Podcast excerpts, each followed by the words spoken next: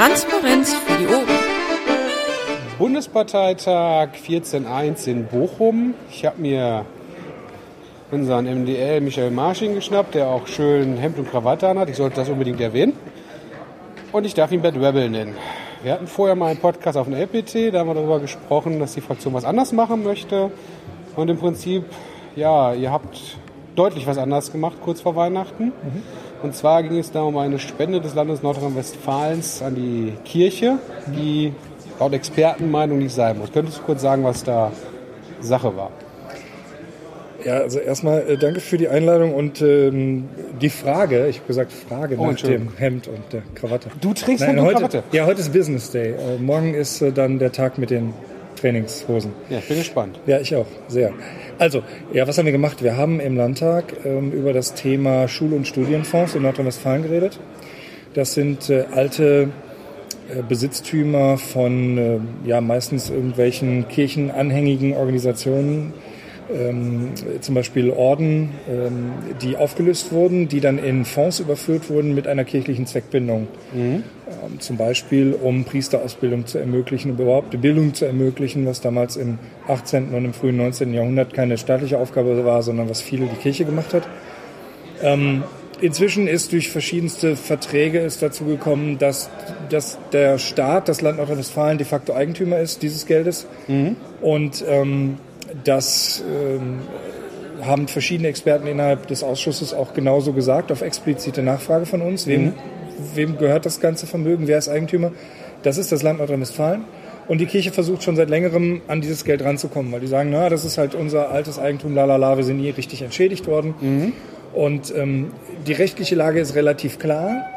Ähm, trotzdem sagt die Landesregierung, wir machen das so, dass wir, ich nenne es mal ein bisschen Schutzgeld bezahlen. Mhm. Wir geben den Kirchen einen Teil des Geldes ab, in dem Fall jetzt 40 Prozent, ähm, damit wir von der Kirche nicht verklagt werden. Das ist ein dreistelliger Millionenbetrag. Mhm.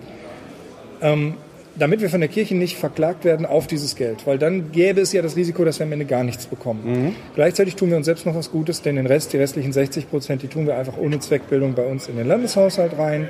Da können wir dann damit arbeiten, das ist total super. Ähm, vorher dachten wir, die Rechtslage sei unklar. Mhm. Trennung von Staat und Kirche, super, wenn man sowas auflöst. Die kirchliche Zweckbindung kommt für einen Teil des Geldes zumindest weg, für diese 60 Prozent. Die Kirche hat ihre 40 Prozent, der Staat hat seine 60 Prozent. Als wir dann aber im Ausschuss herausgefunden haben, äh, das ist staatliches Geld und für diese Schenkung an die Kirche gibt es überhaupt gar keinen äh, Grund, gar keinen ja. Anlass, ähm, haben wir gesagt, nee, so nicht. Und wir haben auf eine dritte Lesung bestanden und eine Rücküberweisung in den Ausschuss. Üblicherweise ist es so, dass Gesetze in zwei Lesungen beschlossen werden. Das Gesetz wird vorgestellt, dann wird im Ausschuss darüber geredet und dann gibt es eine, ein, ein zweites Vorstellen im Plenum und danach wird darüber abgestimmt. Wir haben gesagt, nein, das muss zurück in den Ausschuss, wir müssen nochmal darüber reden. Dieses Gesetz, so wie es jetzt ist, das können wir einfach nicht äh, machen, sondern wir müssen diese, über diese 40 Prozent ganz klar reden, die müssen weg. Mhm. Ähm, die Rücküberweisung in den Ausschuss wurde abgelehnt von der Mehrheit im Haus. Die dritte Lesung, das Minderheitenrecht, die haben wir durchgesetzt. Ja. Wir haben uns auch nicht weichklopfen lassen, die dritte Lesung noch am selben Tag zu veranstalten oder ähnliche Scherze, sondern haben gesagt, nein, wir wollen die Zeit haben, ganz klar herauszufinden, wem gehört das Geld und warum gebt ihr diese 40 Prozent der Kirche? Diese Frage müsst ihr uns beantworten. Mhm. Vorher wollen wir hier nicht drüber abstimmen. Wobei man sagen muss, er hätte das am nächsten Tag machen können, aber dafür hatte dann Rot-Grün selber nicht genug Leute da, weil die alle in Urlaub gefahren sind. Ja, die, die Begründung dafür kenne ich nicht. Aber es so hätte, man hätte es machen können. Ähm, ist auch einfach so, dass äh, es gibt auch andere Termine. Man hat ja nicht nur Termine im Landtag. Mhm. Und wenn man jetzt kurzfristig noch eine Sitzung ansetzt mit nur einem Tagesordnungspunkt, ist das auch nicht sehr beliebt, um es mal vorsichtig zu sagen. Gut. Das Ganze ist eingeschlagen wie eine Bombe, weil eigentlich sollte das in der zweiten Lesung einfach so durchgehen. Mhm. Deswegen wurde es jetzt verschoben, kommt im Landestag 2013. Genau. Jetzt kommt das nächstes Jahr, nee, dieses Jahr, wir sind ja schon 2014, also im Januar wieder aufs Tablett und soll dann nochmal abgestimmt werden.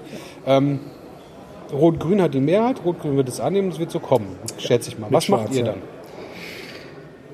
Also ich werde zumindest der Fraktion empfehlen und ich glaube, dass ich dann mit dem Dietmar, dem Zweiten im Ausschuss, auch d'accord gehe, dass wir äh, erstens nochmal jetzt uns tatsächlich darum kümmern, ein rechtliches Gutachten einzuholen mhm. und zur Not, dass wir am Ende eine entsprechende Klage als äh, Fraktion aufrufen, weil wir sagen, dass das Ganze, so wie es da ist, als Schenkung an die Kirche einfach im Sinne von Trennung von Staat und Kirche nicht verfassungsgemäß ist. Mhm. Ähm, ich gehe davon aus, dass wir als Fraktion dagegen dann klagen werden. Und ich sehe auch gute Chancen, weil diese Begründung, warum werden 40 Prozent äh, verschenkt, die gibt es nicht, die gibt mir keiner. Wir mhm. werden versuchen jetzt bis zum 29., da wird die dritte Lesung sein, das ist noch ein ganzer Monat, wir werden versuchen, ähm, die Frage nochmal und nochmal zu stellen. Vielleicht beantwortet sie jemand, ich gehe nicht davon aus, weil sich mhm. keiner die Blöße geben will. Ja, und dann müssen wir eben den Schritt vor die Gerichte gehen. Mhm. Gut, das ist die Geschichte dahinter. Ich mhm. habe am Anfang gefragt oder gesagt, Bad Rebel was anders machen. Ne? Der Joachim sagte, als ihr eingezogen seid, ihr wollt das Stückchen Chili sein, ein bisschen Pfeffer reinbringen. Mhm. Ihr habt jetzt eineinhalb Jahre ungefähr relativ, ich sag mal, euch eingearbeitet, seid mitgeschwommen. Wird das euren politischen Kurs ändern? Werdet ihr jetzt äh, mehr den Finger in die Wunde legen? Also ich glaube, dass wir dadurch, dass wir es jetzt einmal auch durchgezogen haben und dass wir uns ja selber auch, man, man braucht ja eine gewisse, ja, wie soll ich sagen, einen gewissen Mut dazu, ein, ein gewisses, einen gewissen Antrieb dazu. Ähm, ich glaube, dass wir dadurch, dass wir es jetzt mal gemacht haben, mhm. dass wir sehen können, es tut uns nicht allzu sehr weh. Es bringt uns die Aufmerksamkeit, das Einzige, was wir haben als, als, als Oppositionsfraktion, gerade als kleinste, ist mehr Aufmerksamkeit als irgendeine NGO eben. Ja. Aus dem Fakt heraus, dass wir im Parlament sind und es bringt uns mehr Aufmerksamkeit. Es wird über Themen geredet, über die wir, ähm, bei denen wir solche Aktionen durchführen. Und ich glaube, wenn wir jetzt einmal sehen, das funktioniert, mhm. wir haben die Aufmerksamkeit, wir haben was bewegt, zumindest wird über eine Sache diskutiert, dass wir dann auch ähm, solche Sachen wiederholen können, also solche Aktionen wiederholen können. Das muss keine dritte Lesung sein, das kann auch was anderes sein.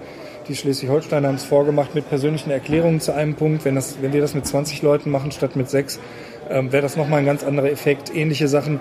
Ähm, ich kann mir vieles ausdenken, aber ich glaube, es gibt viele Wege, wie man tatsächlich, wenn man sich auf ein Thema geeinigt hat innerhalb der Fraktion, wie man auf dieses Thema tatsächlich auch äh, Aufmerksamkeit lenkt. Mhm.